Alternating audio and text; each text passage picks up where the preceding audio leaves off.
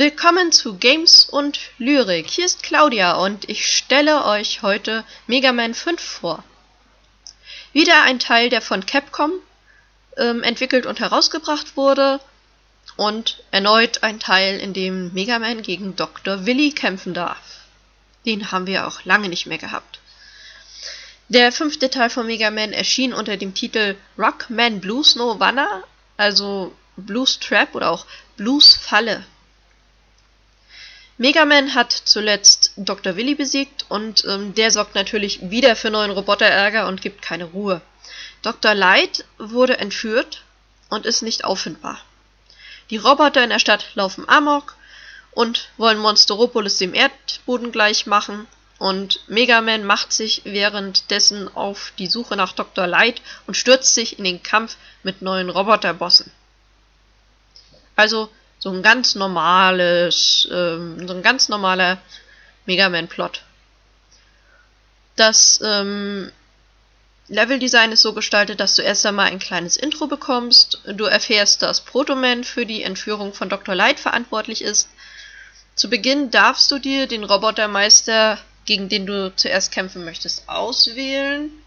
Du hast also wieder die Wahlmöglichkeit, dir deine Gegner in der Reihenfolge vorzunehmen, wie du das möchtest. Jeder Gegner hat auch hier wieder spezielle Eigenschaften, auf die sich dann äh, Kampftaktiken und äh, Waffen entsprechend zuschneiden.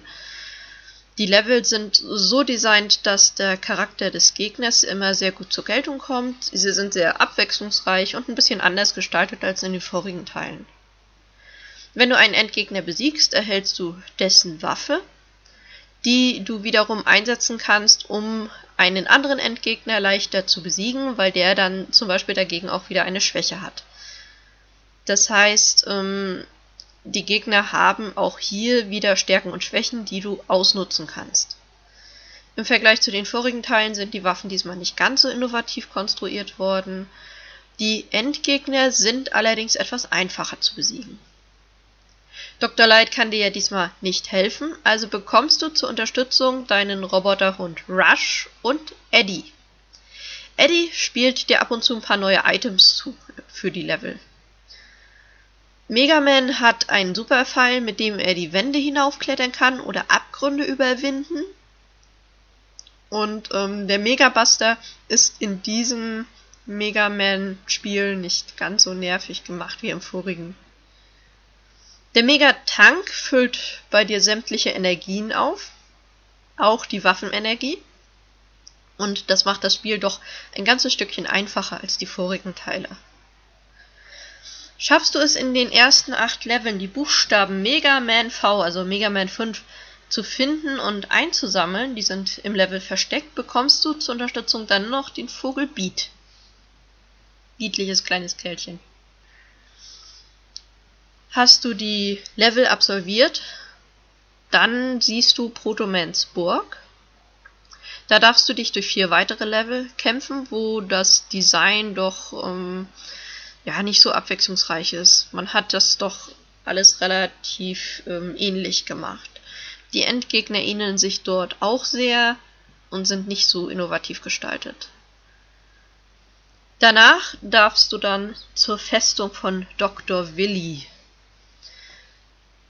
auch hier warten vier weitere Level darauf, dass du diese bestehst.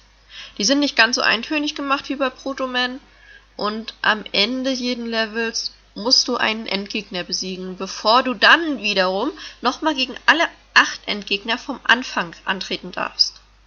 Und dann, dann darfst du dich Dr. Willi stellen. Die Grafik ist nicht ganz so bunt wie in Teil 4, es gibt ein paar schöne Grafikeffekte, die eingebaut wurden. Die Gegner und Hintergründe sind gut und abwechslungsreich designt worden. Die Musik ist im Vergleich zu früheren Spielen verändert worden, aber sie passt äh, trotzdem zu ents den entsprechenden Leveln. Und im fünften Teil gibt es auch äh, so richtige Ohrwürmer. Das äh, macht es doch nochmal ein Stückchen schöner. Insgesamt bringt Mega Man 5 nicht so viel Neues ins Spiel. Die Grafik und der Sound sind qualitativ sehr, sehr hochwertig. Das Spiel ist etwas anders designt worden. An den Gegnern ähm, lässt sich bemängeln, dass sie doch recht eintönig designt wurden. Es hätte mehr Ideen geben können dazu. Der fünfte Teil ist auf jeden Fall trotzdem sehr empfehlenswert, vor allem auch, weil der Schwierigkeitsgrad nicht ganz so hoch ist wie in den anderen Teilen und es deshalb auch für Anfänger ganz gut geeignet ist. Denn äh, wer mit den ersten Mega Man-Teilen angefangen hat, der weiß, wie frustrierend das mitunter sein kann, sich da durchzuspielen. Das war's für heute mit Games und Lyrik von eurer Claudia. Tschüss!